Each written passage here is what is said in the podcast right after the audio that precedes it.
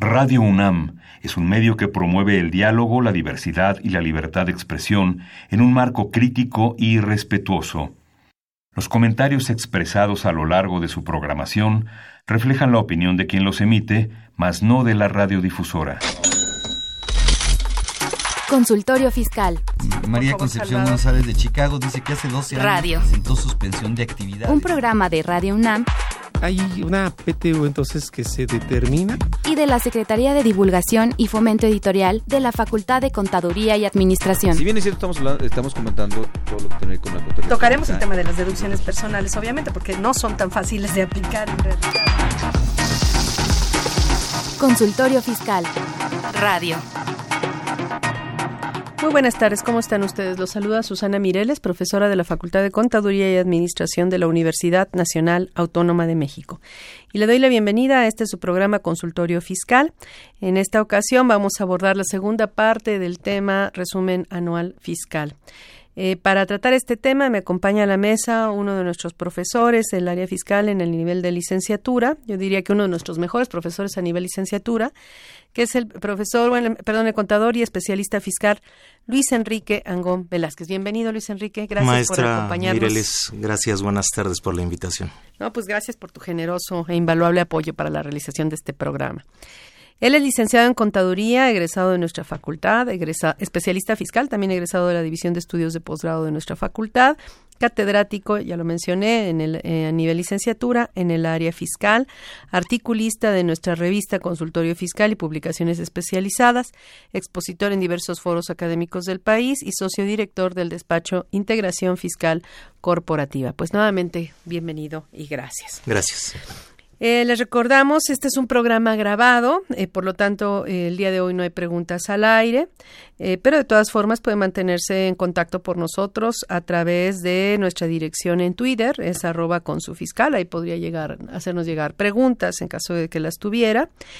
Y, eh, y pues recuerde que si usted le interesa el tema fiscal, que creo que a todos nos interesa, dado, las- dado que es algo inevitable, pues lo, lo invitamos a que escuche la siguiente información. Continúe con nosotros después de esta cápsula. Consultorio Fiscal. Radio.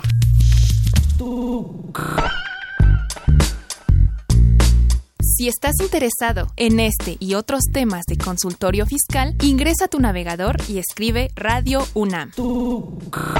En la página principal, da un clic en 860 de AM, que se encuentra en la parte superior derecha. O si lo prefieres, da un clic en Programación AM y selecciona Consultorio Fiscal Radio, donde podrás acceder a nuestro contenido seleccionado. Suscríbete y podrás reproducirlos cuando quieras desde tu iPad, tablet o celular. Síguenos por Twitter. XEUN AM 860 Radio UNAM. Llámanos, nos interesa tu opinión. Teléfonos en cabina 5536 8989. Lada 01800 5052 688.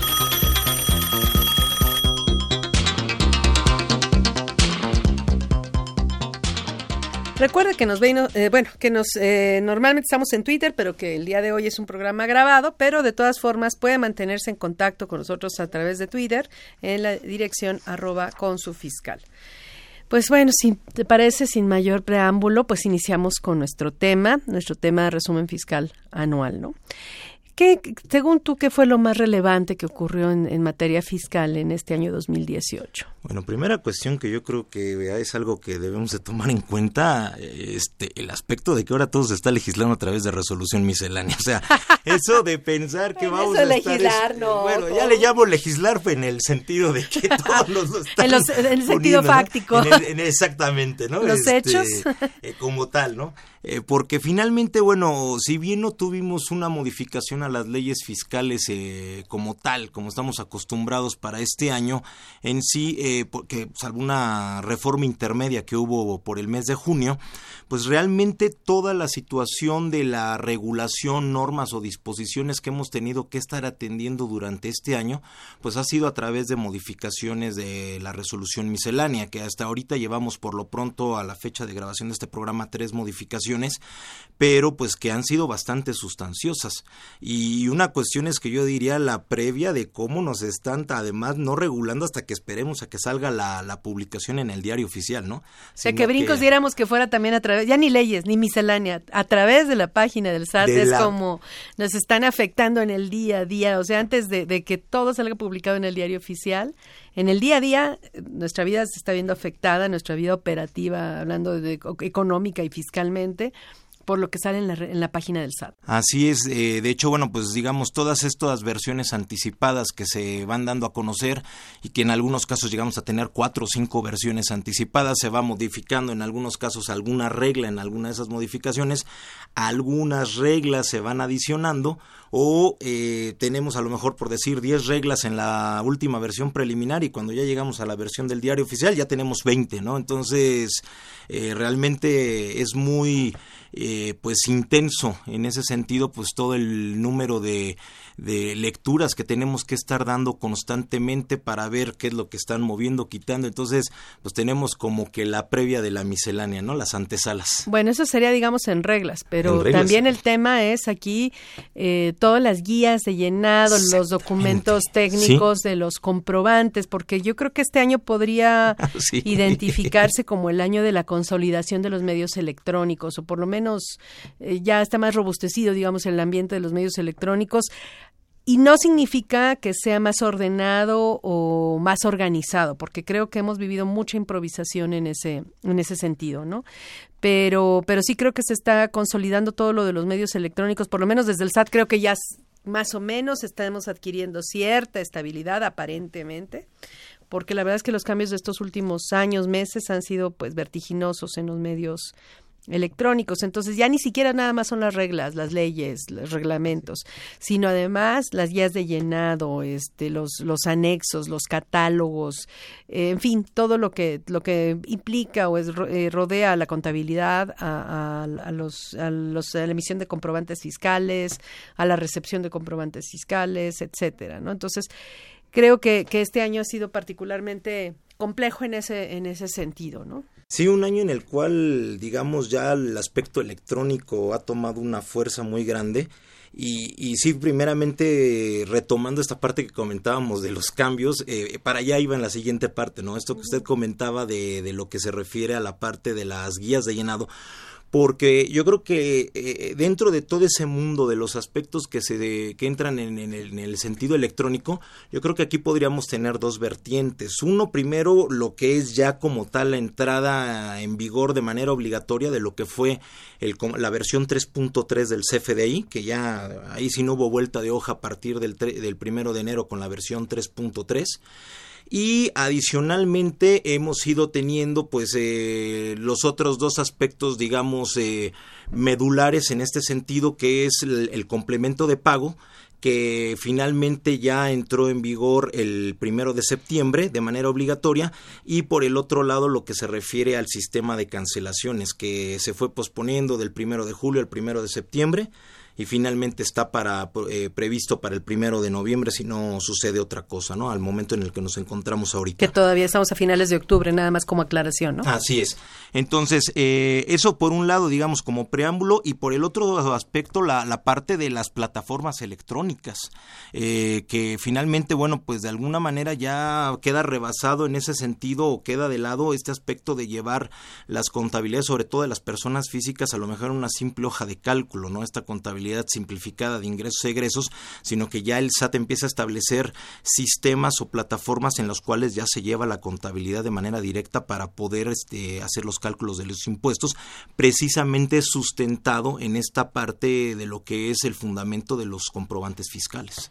Sin embargo, yo quisiera hacer aquí un alto en el camino. O sea, bien lo mencionas, eh, muchas veces antes de que salga publicado en el Diario Oficial de la Federación tenemos N versiones de la, última modificación a la resolución miscelánea que para nuestros radioescuchas, nuestros internautas que probablemente no estén familiarizados con estos temas, eh, digamos que nosotros estamos eh, sujetos a la ley de, que del impuesto de que se trate, o sea, ley de ISR, ley del IVA, etcétera, pero además tenemos que aplicar el reglamento de la ley, eh, reglas de, relativas a la ley, el código fiscal de la Federación, el reglamento del código fiscal, las reglas del código fiscal. y hablando de reglas de la ley o reglas del código fiscal de la Federación, precisamente esas reglas que son las que se emiten anualmente, que las emite la Secretaría de Hacienda y Crédito Público, es lo que nosotros conocemos como resolución miscelánea y que se va modificando durante el año N veces pues, cuantas veces lo quiera la autoridad, pero ahora el problema es que esas, esas modificaciones pues no, no, no, no tenemos, tenemos versiones anticipadas, N versiones anticipadas vía la página del SAT, eh, y luego ya tenemos la publicación definitiva en cada modificación en, en, el diario oficial de la Federación.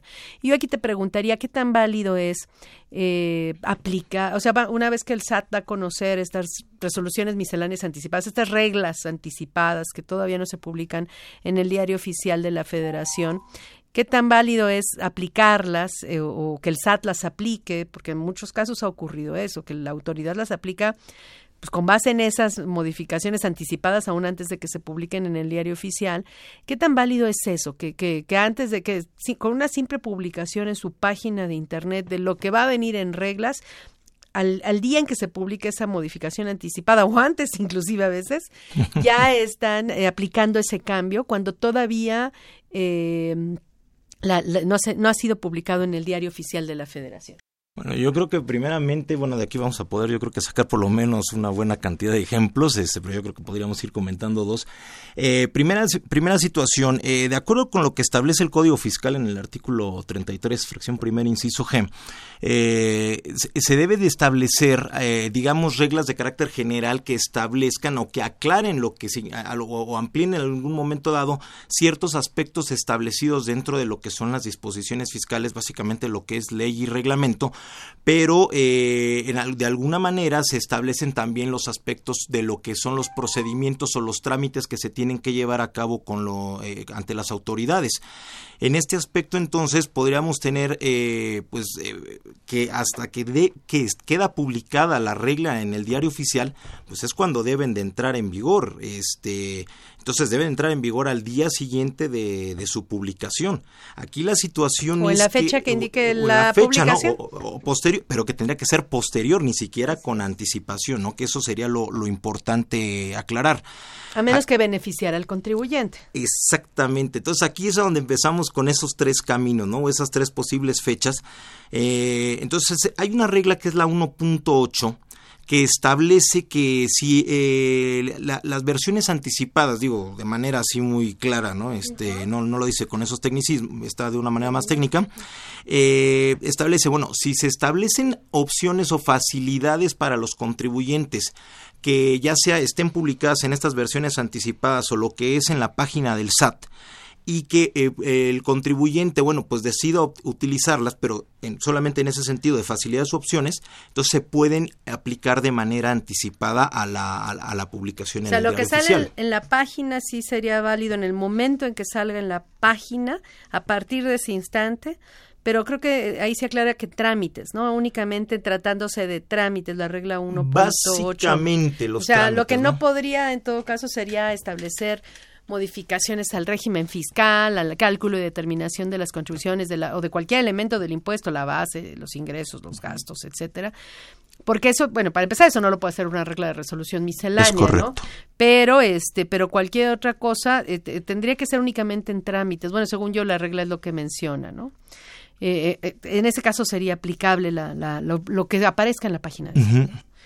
O, o, cuando beneficia el contribuyente. Así Podría ser válido. Que claro que ahí se complica hacerlo válido porque el código sí dice que cualquier cosa que beneficie al, beneficie al contribuyente este, le será aplicable eh, con la publicación en el diario oficial de la federación, ¿no? Número uno, y ahí ese es el problema de esas resoluciones anticipadas. Y el otro tema es que luego no te dicen cuándo, te, dicen, este, bueno, en las, en las resoluciones anticipadas a veces sí te dicen cuándo se publican, ¿no? En la página. Pero hay otras cosas, por ejemplo, complementos, etcétera, que van dando a conocer que son nuevos requisitos en comprobantes, que ahí sí también las reglas te dicen que una vez que lo den a conocer en la página del SAT, complementos a comprobantes, tienen 30 días naturales el, el contribuyente para, para emitir comprobantes con esos nuevos nuevos requisitos, porque son nuevos requisitos a los comprobantes. Y ahí esos complementos nadie te avisa cuándo se publican en la página, ni siquiera te dicen, eh, y ahora ni siquiera tenemos un sitio donde se concentren, por ejemplo, esos complementos a los FDIs, que por ejemplo aplican para una escuela, no sé qué otros ejemplos se te ocurren a ti, pero ya ni siquiera nos avisan, o sea, ni siquiera tenemos un sitio donde se concentren todos ellos, que podamos ver cuándo fue la última actualización de ese sitio. Antes lo teníamos todo concentrado, ahora está disperso por la página y no sabes cuándo se dio a conocer el nuevo complemento. Y bueno, y, eso es una inseguridad jurídica terrible, ¿no? Sí, digo, antes decíamos, y, y, lo comento a propósito de lo que está platicando maestra, porque de alguna manera se abre, digamos, las vertientes de caminos hacia donde tenemos que buscar la información porque antes decíamos, bueno, nada más buscábamos en el diario oficial, ¿no? Y de ahí no, no pasábamos. Luego empezamos con estos anticipos en la página del SAT, luego con estas guías de llenado, pero el problema es que además, digo, entre todo este mar de cambios, y enredos, nos cambian la página de internet a mediados de año, por ahí de junio, julio, y tratar de entenderle a la página y luego el buscador no funcionaba y no sabíamos dónde estaba la información. Entonces eh, se complicó demasiado poder ubicar los módulos para los trámites, dónde obtener la información.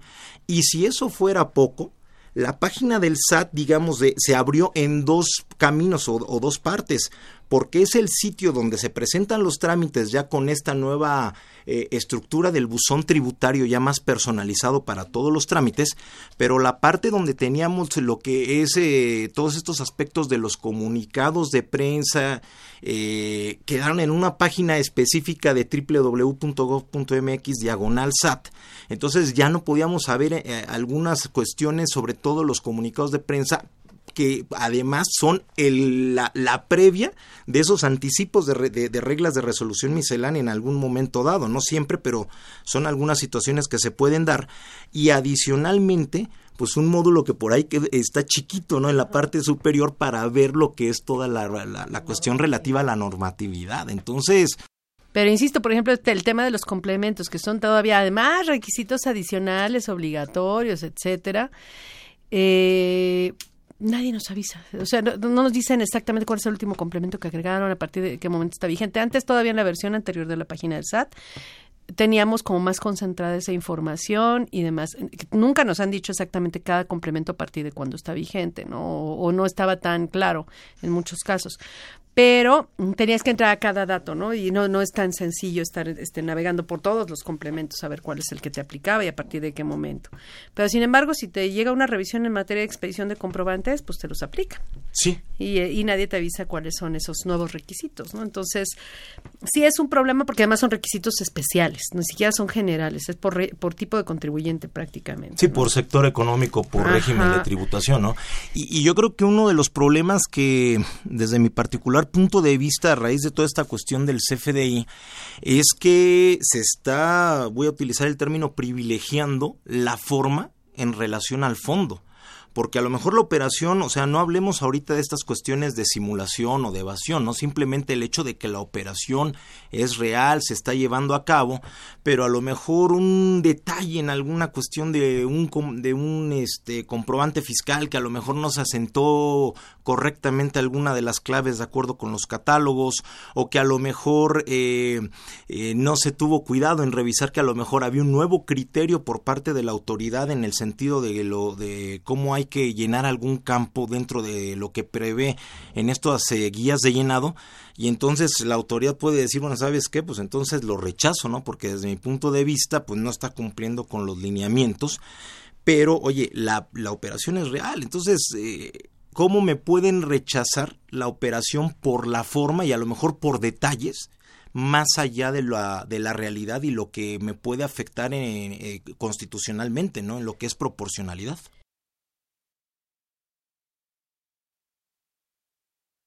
Y por otro lado, habiendo materialidad, te rechazan deducciones por falta de la forma, ¿no? En este caso. Es correcto. Que, entonces, ¿en qué, en qué dónde estamos separados, ¿no? En este caso, ¿no? Este, ¿a qué, ¿De qué se trata, no? Sí. Ni una ni otra. Eh, tienes razón en este, en este sentido. Y la misma autoridad ha ido cambiando los requisitos para la emisión de comprobantes en sus guías de llenado. Recordemos que hubo un gran cambio en las guías a partir del 31 de agosto. Y había cuestiones, por ejemplo, como el tema de cómo documentas un cobro de una factura que se emitió en una versión 3.2 o en papel con código de barras bidimensional o en, o en papel de los viejos o un CFD de los viejos que no tienen muchos de ellos. Algunos algunos sí tienen folio fiscal de los actuales los de la versión 3.2 sí lo tienen el famoso UID pero otros pues no tienen ese folio fiscal o lo tienen tienen un folio interno. Sí es correcto. Entonces en ese caso eh, la autoridad cambió la forma de emitir los comprobantes de cobros en parcialidades en, a partir de septiembre y de hecho el procedimiento que tenía de enero a agosto pues era poco claro y tenía como desde mi punto de vista errores tan es así que los corrigieron, ¿no? Sí, de hecho entonces entérate a partir de qué, momento cambió, cómo cambió, ¿no? No y además una situación que se dio mucho con este aspecto del complemento, o sea, la, el, el común de los contribuyentes estaba con la situación de esperar como tal lo que era ese aspecto o ese, ese módulo, por llamarle, o ese nodo de lo que es el XML. Y pues cual yo creo que prácticamente me atrevería a decir que más del 90% de los contribuyentes pasaron de noche esta situación que estaba ahí en el transitorio de la, de la resolución miscelánea que se publicó en diciembre, en donde establecía, por ejemplo, si eh, lo que se pospone inicialmente hasta el 31, o creo que sí había, había quedado ya hasta el 31 de agosto, lo que es la o más bien primero de septiembre, la entrada en vigor obligatoria eh, del complemento de pago, pero mientras los contribuyentes podían optar, en lugar de emitir el complemento de pago, eh, un comprobante fiscal normal, versión 3.3, pero manejando estas claves de relación, la clave 08 con lo que es pago en parcialidades y 09 Sin embargo, esas claves que tú mencionas las dieron de alta a partir de finales de 2017 hubo una publicación precisamente en la página del SAT de que así se iban a usar, luego borraron la publicación en la página del SAT, luego en las preguntas y respuestas decían que cuando tú, si tenías por ejemplo una factura y la cobrabas y, y la cobrabas en parcialidades, porque es lo único que regula el código antes de la entrada en vigor del complemento de pago, lo que siempre regulado es el cobro en parcialidades y nada más. ¿no? Entonces, el, cobro diferido nunca estuvo eh, establecido en el código fiscal. Eh, realmente nace con el complemento de pago, ¿no? Así es. Que esté, entra en vigor obligatoriamente hasta el mes de septiembre. Pero eh, siempre ha existido lo de que si cobras un CFDI en, en parcialidades, pues tienes que hacer la, la, factura, permite usar el término, o el comprobante original más los comprobantes de cobro de las parcialidades y sin embargo e, eso ha sido, ha sido siempre. Muchos a lo mejor no los no lo hemos hecho este la gran mayoría no lo hacía el sexenio de Fox. Sí sí sí está, me acuerdo que estaba viejo eso ¿no? se llegó yo sí me tocó verlo en algunas empresas que imprimían su serie especial en papel para para esos comprobantes de parcialidades. pero en la parte electrónica pocas han sido sí por ejemplo las aseguradoras sí lo hacen así como religiosamente y hasta exagera no pero este porque a veces he visto comprobantes de cobro de las parcialidades una de una. O sea sí, en parcialidad, ¿no? Pero bueno, entonces, eh, sí emitieron, eh, sí teníamos esta disposición ya eh, vieja de, de, de, en el Código Fiscal de que cuando cobro en abonos una factura, tengo que hacer los comprobantes de los abonos, del cobro de los abonos, además de la factura, ¿no? En la versión 3.3 no quedaba claro cómo se iba a cumplir con esa obligación. La única, el único dato que teníamos en ese sentido eran las preguntas y respuestas del, del, eh, del, de, los, de las guías de llenado. Y ahí te decían... Por si nos faltaba algo sumarle a todo este mar de documentos. Sí, así es, exactamente. No habíamos mencionado las famosas preguntas y respuestas, que, es, que ahí es donde está eh, muchas cosas, ¿no? Pero bueno, y en esas preguntas y respuestas, eh, recuerdo la pregunta 11, el complemento de pago, este te decía que cuando cobraras en parcialidades, si no estabas usando el complemento de pago, tenías que hacer un CFDI en versión 3.3 tipo ingreso, donde le pusieras los datos del cobro y que pusiera, y que relacionaras este CFDI eh, tipo ingreso con la factura original que estabas cobrando en precisamente a través de una clave de relación. las que tú mencionabas, la 8 y la 9, quedaron por escrito en las preguntas y respuestas y en las guías de llenado a partir de septiembre de 2018 de enero a agosto, lo que decían las preguntas y respuestas, decía que el tipo de relación que tenías que usar en ese caso era el 02, que era nota de débito. o sea, dice uno de crédito. de débito. de débito, sí es correcto, la sí, de débito, Ajá, y entonces de débito está peor porque era como cargarle a la factura una cantidad adicional, ¿no? Como una nota, un abono, ¿no? En lugar de un cargo, un abono al cliente, ¿no? Entonces, eh, esos lo modificaron, esas claves, la 8 y la 9 que bien mencionas, son las que ahora se deben utilizar en esos casos, 8 para parcialidades y 9 para diferido, pero de, los comprobantes viejos, digamos. Esas claves realmente, eh, a pesar de que estaban vigentes desde enero de 2018, quedaron eh, inutilizables porque no decían exactamente cuándo se iban a utilizar y oficialmente retomaron el tema, porque insisto, estuvo unos días en la página y luego lo quitaron, pero lo retoma, retomaron el tema hasta septiembre con las nuevas guías de llenado. Entonces ahorita queda claro que eh, si hoy por hoy cobro una factura en parcialidades de la versión 3.2 o de la o de papel o con código de barras bidimensional, no se emite un complemento de pago, un CFDI con complemento de pago, sino que se emiten estos CFDIs especiales. Quisieras repetir, repetir este el, contenido de estos CFDIs, por favor. Se, emite un, un comprobante, un CFDI versión 3.3, pero de tipo ingreso, como si fuera una factura, vamos a llamarle, el que emite el contribuyente habitualmente pero con la característica de que va a llevar una clave de relación que son los códigos 08 o 09, 08 para pago en parcialidades y 9 para pagos diferidos. Y, eh, y, es importante que lo tomen en cuenta porque luego algunos han dicho, oye, ¿cómo que parcialidades o diferido? ¿no? Parcialidades es cuando me cubren el comprobante de manera posterior a su emisión, en el cual entonces me pagan en dos o más partes y el diferido es cuando me pagan el 100% de esa factura con posterioridad a la fecha en que se emitió. Es decir, me están pagando en una sola exhibición, sí, pero lo están haciendo de manera posterior a la emisión, porque luego entonces a veces se, se confunde, ¿no? Este, cuál es la, la utilización de una u otra clave.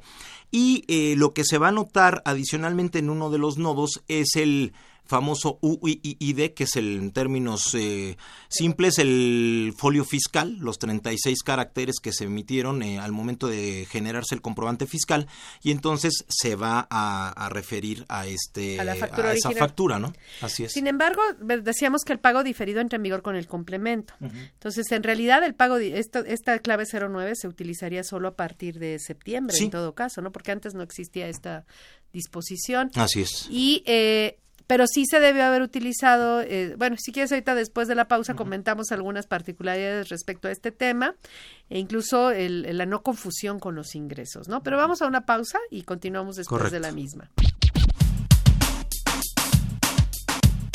Consultorio Fiscal Radio. Se va a llevar la revista Consultorio Fiscal única en su género Aquí encontrará los artículos y sugerencias en materia contable, fiscal y administrativa.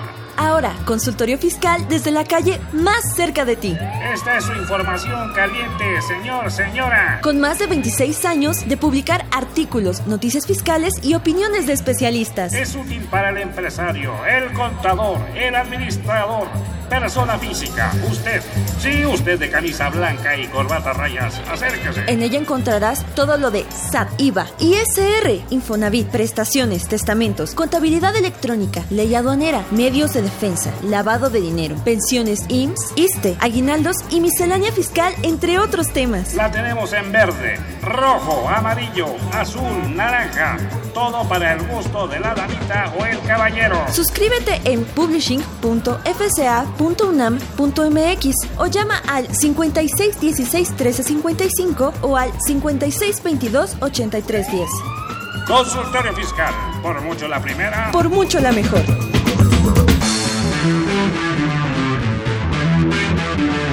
XEUN AM 860 Radio UNAM.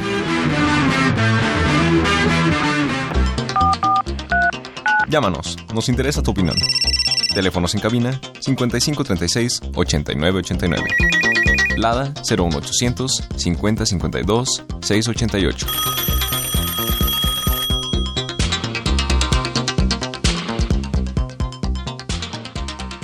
Estamos de regreso. Entonces decíamos, eh, esta, estos comprobantes de cobro en parcialidades siempre han estado vigentes desde hace muchos años. Eh, con la versión 3.3 no quedaba claro cómo se emitían. Nos lo dijeron a través de una pregunta y respuesta, respuesta una pregunta a la 11 de, de la guía de llenado del complemento de pagos por ahí perdida. Eh, cambió la forma de hacerlo a partir de septiembre y este se aplica, digamos, nada más para, para confirmarlo, se aplica aún hoy, octubre, noviembre, diciembre, para facturas en versión 3.2, facturas de papel y CFDs, ¿no?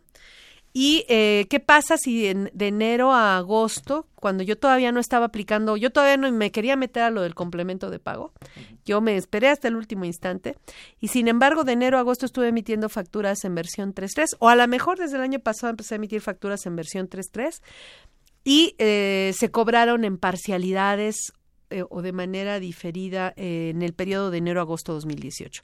¿Qué pasaría en ese caso? Bueno, en ese sentido, de acuerdo con lo que tenemos en el transitorio de la resolución miscelánea, se debieron haber emitido comprobantes también de tipo ingreso que hacen las veces de ese complemento de pago que informáticamente no existe, pero entonces está haciendo cumpliendo con esta disposición que está en el artículo 29 fracción séptima que van a parar precisamente esos cobros que se están haciendo ya sea en parcialidades o diferido de esas de esos eh, Pero sí pagos, sería ¿no? para la versión 3.3 el diferido y parcialidades o nada más parcialidades hasta agosto, dado que en, en- todavía no entraba el complemento y el complemento pues ya es pago diferido. Eh, eh, bueno, sería para los que son parcialidades, pero vamos, en ese en ese aspecto, finalmente, eh, el problema que la regla tampoco era, eh, o sea, no, no, no fue muy clara en ese, en ese aspecto, entonces se presta a entender desde mi punto de vista que sí aplica incluso para versión 3.3, porque finalmente ya entra en vigor, digamos, todo el esquema en, en general, ¿no?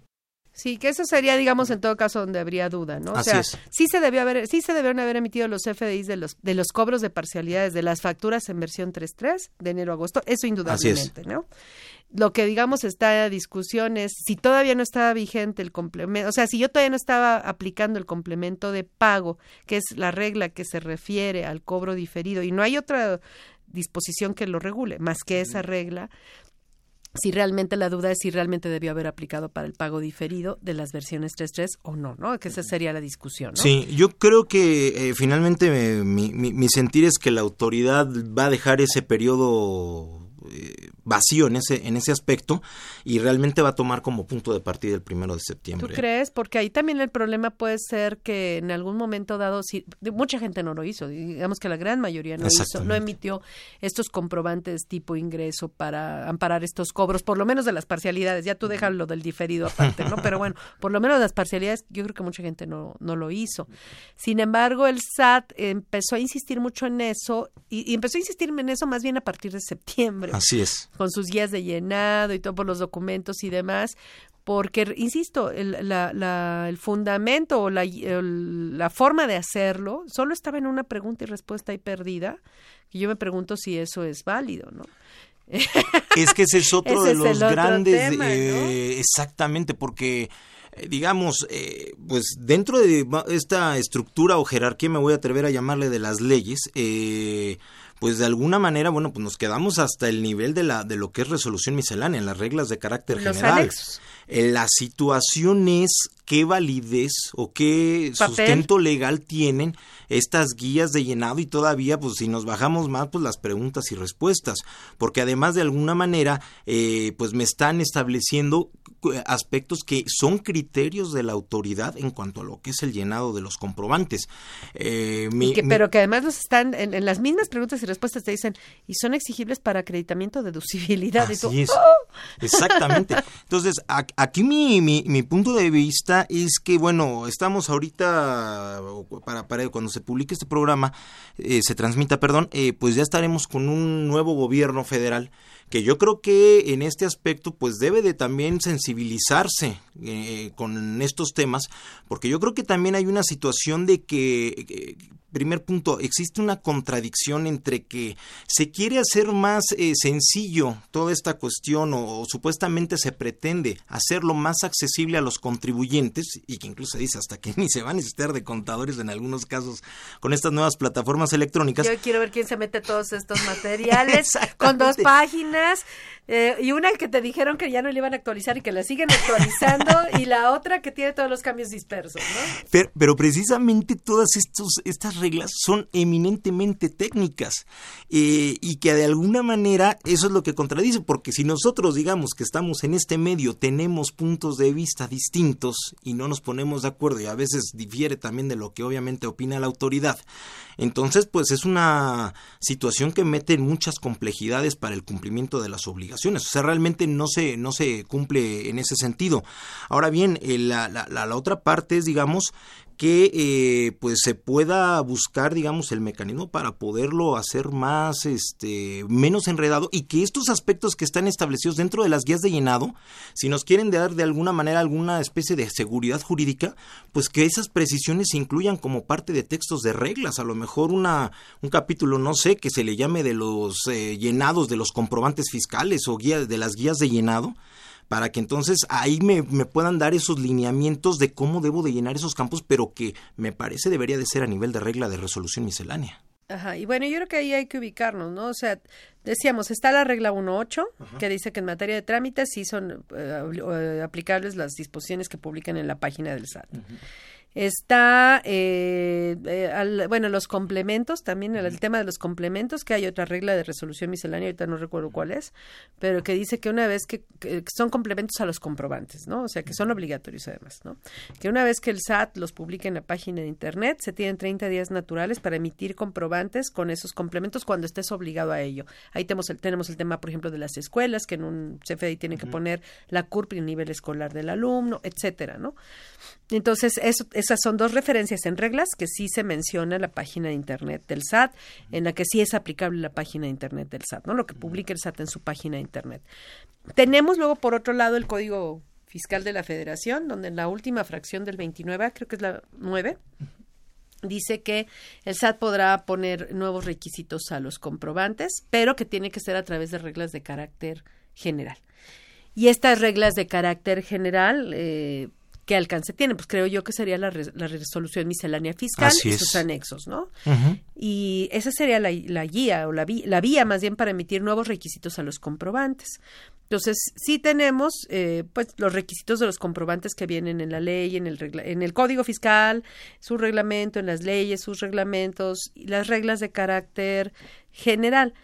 Eh, tenemos obviamente, aunado a esto, el anexo 20 de la resolución miscelánea de los medios electrónicos, donde viene toda la generalidad del CFDI, del, del estándar del CFDI, digamos, y hasta ahí, o sea, no hay más, o sea, en términos de lo que dice la legislación y las referencias que tenemos, considerando que las reglas de carácter general son únicamente hasta la resolución miscelánea que se publica y sus anexos en el diario oficial de la Federación, no le veo por más donde la página del SAT pueda entrar, eh, pues como establecer nuevas obligaciones y demás, ¿no? En materia de contabilidad también hay otra referencia que se me había olvidado mencionar, el anexo 24 de la miscelánea, en el último párrafo, dice que lo que viene en el anexo 24 se complementa con el anexo técnico que está en la página del SAT. O sea, sería otra, pero tenemos referencias aisladas a donde la página del SAT sí complementa eh, pues las obligaciones del contribuyente en materia de contabilidad, de comprobantes, de trámites, etcétera, ¿no? Pero si no es esa vía, como bien lo dices, no hay un lugar donde meterlas en todo este andamiaje jurídico que tenemos que aplicar, ¿no? Entonces, darles ese peso sin que jurídicamente lo, lo tengan, aparentemente, pues sí creo que, que, además de una manera desorganizada por el tema de que hay dos páginas de internet, aunque digan que no, la página vieja se sigue actualizando, la página nueva no está tan organizada como la página vieja, de hecho los micrositios que habían creado para el, todo el tema de los comprobantes eran mucho más completos en la página vieja que en la página nueva. Sí, totalmente. Se ha perdido mucha información en ese en ese sentido, o sea, con todo eso y sin un lugar claro que puedan ocupar en la estructura jurídica en materia fiscal, ¿cómo es, eh, cómo es este, eh, queda claro que, que la, inseguridad jurídica tiene, pues está por todos lados en ese caso, ¿no? En materia de comprobantes, de contabilidad, básicamente, ¿no? Sería, y yo diría más en, en, en, esos temas, ¿no? Aunque puede ser en otros, en otros más. Pero bueno, si te parece, ahorita regresamos a terminar ya con este tema de los comprobantes después de esta pausa y hablamos, si quieres, de, de mi contabilidad. Correcto. Muy bien. Consultorio Fiscal Radio. Ya te vi, ¿eh? Te estoy fiscalizando. Atentamente, el SAT.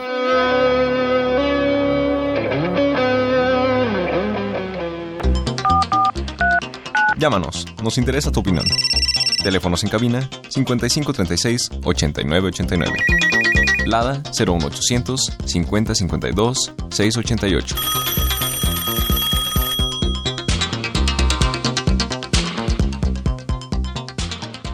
Entonces para redondear los, los cambios en los comprobantes se han dado en, las guías de llenado y en las preguntas y respuestas de las guías y de llenado. Incluso a partir de septiembre han cambiado muchas formas de hacer comprobantes. Pues una nota de crédito hoy por hoy ya no es este trae otros datos este adicionales por ejemplo no este y han estado cambiando y se han emitido nuevas instrucciones para hacer un comprobante de cobro de moneda nacional, moneda extranjera, etcétera, no sé, que estas todas estas instrucciones pues sí hay que atenderlas, pero eh, volvemos al tema de que sí falta clarificar qué papel ocupan o qué tan obligatorias son y estar conscientes de que es un, eso es un elemento de defensa. Es esa falta de, de, claridad en el lugar que ocupan la página, las, las disposiciones que emiten a través de la página del SAT en, eh, es a favor del contribuyente. O sea, podría el contribuyente hacer valer esa, esa, esa, esa falta de, juridicidad, ¿no? De, de, legalidad en, ese, en esa parte, ¿no? Bueno, tenemos entonces el tema de los comprobantes. Tuvimos entonces la versión 3.3 y a partir de, enero de, 2018, el complemento de pago a partir de septiembre. Primero de septiembre. Eh, el esquema de cancelaciones a partir del primero de noviembre, si es que a la fecha de grabación del programa pues no sucede otra situación. Obviamente también este cambio de la versión 3.2 a la versión 3.3 afectó al CFDI de la nómina. También. Porque el CFDI de la nómina, si bien es cierto que traemos la versión 1.2, pues ya con la versión 3.3 se readapta el, el CFDI de la nómina al CFDI versión 3.3, ¿no? Que ese también ha sido otro tema. ¿Por qué no crearon un CFDI de nómina tal cual y forzar el, agregar el complemento de nómina al, estándar de un CFDI de una factura, ¿no? Eh, yo creo que el otro punto también es la parte de los catálogos, que se ha tenido, que se ha ido modificando, sobre todo en la parte de clave de productos y servicios este y también y no nos han avisado tampoco no e, e, exactamente entonces allí tenemos esa situación de que a veces puede ser que incluso a mí ya me tocó una una clave que se venía utilizando y cuando vemos ya la habían eliminando, ¿no? Ya la habían eliminado, sin embargo el sistema o el programa que se estaba utilizando todavía lo estaba reconociendo. Ese es otro tema, o sea, están los proveedores de servicios de certificación de comprobantes y están obviamente ellos, el SAT les pasa los documentos de los estándares, las guías, etcétera, pero ¿quién revisa? Eh, que efectivamente cumplan con todo, porque obviamente sí están los validadores, pero esos validadores te aseguro que más bien validan campos, contenidos, uno que otro cruce de información y se acabó. De hecho, a partir, a partir de 2017 fue cuando se empezaron con las matrices de, de errores y validaciones cuando ya tenemos desde 2014 con los packs y demás, o sea, realmente ha sido mucha improvisación en, en el control de, de, la emisión de, de CFDIs a través de los PACs. Entonces, la verdad, yo creo que todavía falta en ese sentido mucha labor de que por parte de la autoridad, porque también nosotros, como no expertos, con los contribuyentes comunes y corrientes, no somos expertos en medios electrónicos y dependemos de lo que haga el PAC. Si el PAC no actualiza los catálogos, no este crea, pues no sé, ciertos candados o, o atiende las directrices del SAT, ¿cómo vamos a saber? Nosotros estamos más propensos al error. Definitivamente. Sí, porque además no es nuestra labor, ¿no? Entonces ya nos tenemos que volver no solamente contadores, sino también abogados, informáticos y bueno, todo lo que es inherente a, estos temas de impuestos. Que hace falta una nueva profesión. En ese hace falta dos o tres. Dos o tres, sí, crea un nuevo campo profesional. El campo, la, el campo, este, la realidad lo está, está pidiendo a gritos. Yo, yo creo, decían en broma, este, por ahí el técnico en cefediología, ¿no? Pero bueno, entonces eso fueron, ese fue lo que ocurrió en todo este año. Así es, yo, yo creo que aquí lo que va, yo me, me parece, y al margen de lo que vamos a comentar ahorita de mi contabilidad, que es el otro gran tema, eh, en ambos vamos a seguir bien. Es, me llama mucho la atención como antes no habíamos visto de que ya en un cierre de sexenio estuviéramos viendo tantos cambios.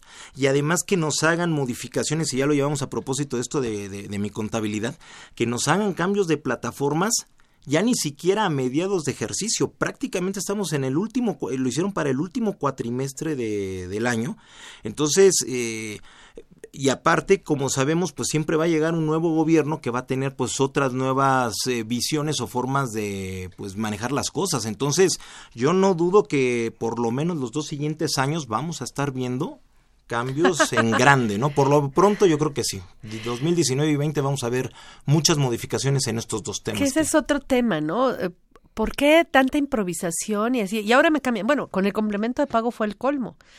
El complemento de pago entró obligatoriamente el primero de septiembre y el 17 de septiembre nos estaban cambiando las reglas para el complemento de pago, ¿no? O sea, y, a través, este, otra vez de una resolución anticipada, ¿no? Entonces, esta resolución, pues apenas se publicó en octubre, ¿no? Pero fue lo, del lo de los los de los días 17 si quisieras explicar sí eh, el 17 de septiembre emiten una nueva anticipo de la página en la página exactamente un anticipo en el cual adicionan una regla que es la 27144 que son de las que hay que seguir conjuntamente con la 27132 y la 35 y esencialmente el esquema general que hemos tenido es con estas dos reglas 32 y 35 si a la fecha en que yo emito eh, o al momento en que yo emito el comprobante fiscal no está pagado en su totalidad, yo voy a tener que poner en método y forma de pago respectivamente las claves PPD y 99 por definir y posteriormente emitiré los complementos de pago. Si el comprobante está pagado en su totalidad, entonces voy a emitirlo con la clave PUE, pago en una sola exhibición y la, y la forma en que me lo pagaron. Lo que está haciendo esta nueva regla 27... Pero más bien al momento de emitirlo el día, vamos, lo emito el 15 de septiembre y te lo, bueno, no el 15 porque todavía no está vigente, el 20 de septiembre. Lo puedes emitir con PUE aunque no te lo hubieran cobrado, no te lo hubieran pagado y la clave que te dijera el cliente. Mm, a ver, con, la, con las reglas no, todavía, no, con la no, no, con la 44 no. Ah, con la con la 44 normal no. Lo que nos habían dicho originalmente era, si al momento de emitir no cobrabas, ponías PPD y, ah, forma de pago por definir. Si ya habías cobrado, entonces puede y este la forma de pago cheque, lo que fuera. Exactamente. Ahora, ¿qué cambió con la regla que cambiaron el 17? Con esta regla 27144. Bien, primera situación y lo ponemos por eso por fechas para ver la cronología. Día 17, lunes, dan a conocer esta regla y entonces esa regla establece la posibilidad y, y, lo llevo en ese sentido porque permite que lo pueda yo decidir por cada comprobante fiscal, de acuerdo como está la redacción que yo pueda establecer que, por ejemplo, yo le vendo a usted una, una mercancía o le presto un bien, un servicio, perdón, y entonces eh, me dice que me va a pagar, lo emitimos el primero de septiembre. No, todavía no te pago. No me paga. Entonces, eh, a lo mejor hacemos la operación el día 20 de septiembre, de septiembre vigente. y entonces resulta que me dice, este, ¿sabes qué? Eh, te juro y te perjuro, Luis, que te voy a pagar a más tardar el día 17 de octubre. Y entonces lo que permite esta regla y te voy a pagar con cheque. Con cheque, exactamente. Entonces, me da la posibilidad de que yo emite el comprobante fiscal poniéndole la clave de método de pago, PUE, pago en una sola exhibición, y la forma en que me está diciendo el cliente en que me va a pagar, que en este caso es cheque. Y entonces vamos a esperar a que me pague a más tardar el 17 de octubre. Si se da esa situación y queda todo cubierto a más tardar en esa fecha, que es el día 17 del mes posterior a aquel en que se emitió el comprobante, entonces se cumple con la obligación de emitir el comprobante en esos términos y lo que ya libera de emitir el complemento de pago.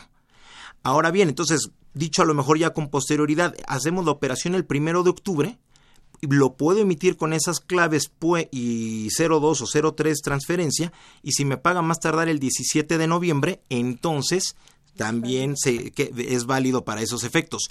Sin, sin embargo, eh, van a venir aquí dos vertientes o dos características, pero hay una situación que aquí veíamos lo que ya platicábamos desde el punto eh, con anterioridad, la, la validez de las reglas, porque además dentro de los transitorios establece esta regla que estoy dando a conocer el día 17 de septiembre en la página del SAT y que estoy publicando el 19 de octubre en el diario oficial, puede aplicarse a partir del primero de septiembre. Entonces le está dando efectos retroactivos a algo que en ese momento ni siquiera existía, ¿no? Y ya no son trámites, y tiene que ver, si ellos dicen que el complemento y todo es para el, acreditamiento del IVA, entonces tiene efectos en la determinación de la contribución. Así es. Y ellos están diciendo que el acreditamiento del IVA se da hasta que se paga. O sea, si pagas, el, si podemos poner, la factura se emitió el 30 de septiembre y cobraste el 15 de octubre, ¿en qué mes se acreditaría el IVA? En octubre.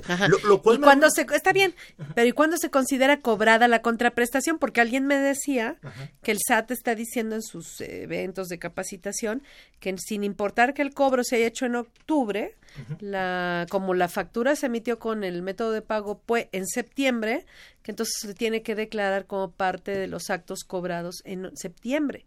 Entonces ahí va a haber un desfasamiento. Mucho cuidado, porque eso es peligroso. el traslado se considera, y no lo dice la regla. No, ¿eh? no lo dice. O sea, lo dicen en sus cursos, pero el traslado se considera en septiembre y el acreditamiento se considera en octubre, ¿no? Cuando se realmente se paga, que es, es lo que están, es la que son las de los desacuerdos que tuvimos aquí en los programas con algunos de nuestros invitados. Dos aspectos desde el punto de vista constitucional, o sea, no, no me puedes estar regulando el fondo en, en, resolución miscelánea y además cambiándote el momento de causación de una contribución, ¿no? Y, y cómo ese, ese párrafo que dice se va a acreditar el IVA en el mes que corresponda, pues ya tengo para allá el, el artículo 5, totalmente innecesario, ¿no?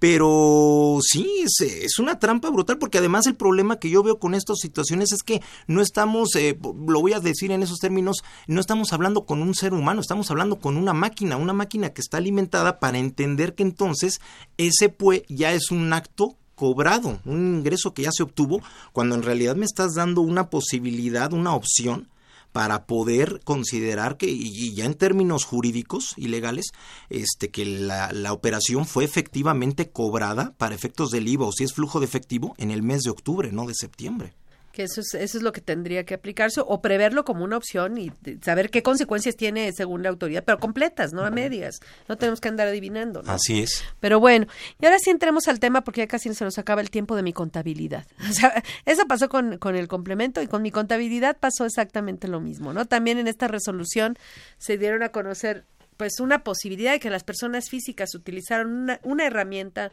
contable que vienen utilizando personas morales de un régimen especial de flujo de efectivo y lo abren para las personas físicas. Pero ¿cómo quedó? ¿Como una opción, como una obligación o cómo quedó? Bueno, cada quien no termina, nadie termina de entender su verdad, pero eh, aquí la situación es que se establece a través de las reglas 28123 a 28126 eh, la, integración de una nueva plataforma que se llama Mi Contabilidad y que va enfocado básicamente hacia las personas físicas que están en el régimen general, sección primera del capítulo 2 y lo que son eh, las personas con, con honorarios, servicios profesionales y lo que es arrendamiento, para que puedan utilizar esta plataforma de Mi Contabilidad en la cual van a tener también dos caminos. El primero que es el, el, el, fondo de esto o el principal, en que el contribuyente va a poder determinar sus impuestos con base en los FDIs recibidos y los emitidos durante cada mes ya eh, en el periodo que corresponda. Y entonces el contribuyente va a ser eh, va a tener va a visualizar todo lo que el SAT tenga en su base de datos de comprobantes fiscales de ambos lados. De tal manera que en ese sentido va a poder establecer cuáles son los que va a considerar para efectos de la determinación del impuesto, que en este caso... Están cobrados o pagados. No, sino porque ah, primero están emitidos, es lo que está generado y con base en eso entonces el contribuyente va a poder establecer cuáles están total o parcialmente cobrados o cuáles no o sea, están tiene que decidir cuáles están cobrados y pagados. Así es. ¿No se te hace absurdo eso? Cuando está esta herramienta, pues nace prácticamente en septiembre, octubre, ¿no? Y no se te hace absurdo esto, que nos metan una herramienta donde están todos los FDIs emitidos y recibidos y que uno por uno le tenga que estar diciendo, este está cobrado, este no, este está medias, este no. Cuando ya tenemos el complemento de pago que dice que ya, cuál está cobrado y cuál no, y cuál está cobrado a medias y cuál no ¿Por qué tenemos que repetir el trabajo que ya hicimos vía la emisión de COSEFEDIS con complementos de pago?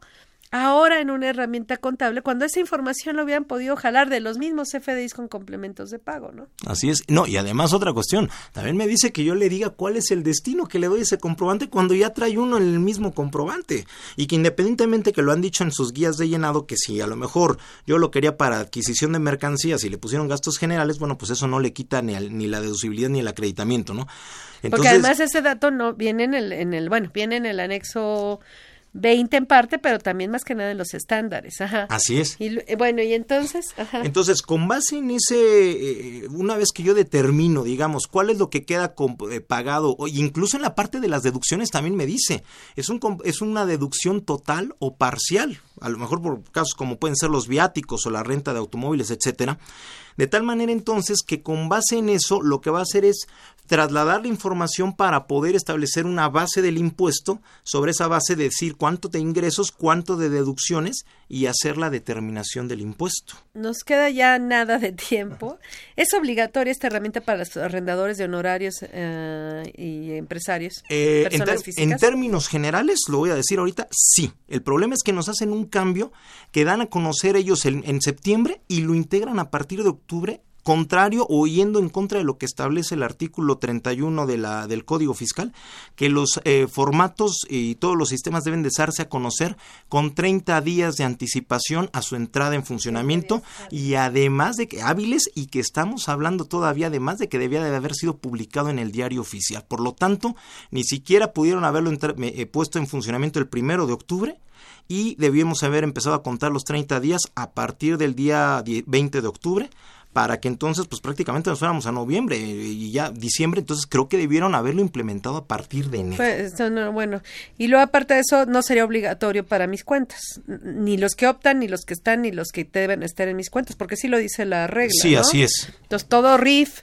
todo régimen general, o, actividades empresariales honorarios de dos millones tienen que estar ahí. No aplican mi contabilidad, ni siquiera podrían porque están obligados a mis cuentas. Así es. El, problema o el vacío queda para los de, de arrendamiento con la cuestión de, que si optaron y a lo mejor... Si optaron por mis cuentas tampoco deberían tener problema. Porque el código les dice que cuando opten por un camino ya no pueden cambiarlo en el mismo ejercicio. En todo caso sería para 2000 el problema es no puedo yo cambiar de opción, pero el SAT sí me cambia las es, eso es lo discutible, porque está violentando lo que dice el Código Fiscal. Pues se nos acabó el tiempo. Muchísimas gracias, Luis Enrique, nuevamente. Te, te agradecemos eh, pues tu generosidad para, el, para la realización de este programa. Muchas, gracias, maestro. Un honor por la invitación. Y pues los invitamos a que nos sintonicen la siguiente semana con el tema Expectativas Fiscales 2019. Esta fue una coproducción de Radio UNAM y de nuestra facultad. Por parte de Radio UNAM, el director general Benito Taibo. Por parte de nuestra facultad, el maestro Tomás Humberto Rubio Pérez. Y el secretario de Divulgación y Fomento Editorial, el doctor José Ricardo Méndez Cruz. En los controles, Socorro Montes. En la producción por parte de medios audiovisuales de nuestra facultad, Esahualco Iljara, Juan Flandes, Alma Villegas, Tania Linares, Miriam Jiménez, Samantha Gasca y Emanuel Zarco. Muchas gracias. Consultorio Fiscal. Un programa de Radio UNAM y de la Secretaría de Divulgación y Fomento Editorial de la Facultad de Contaduría y Administración. Consultorio Fiscal Radio.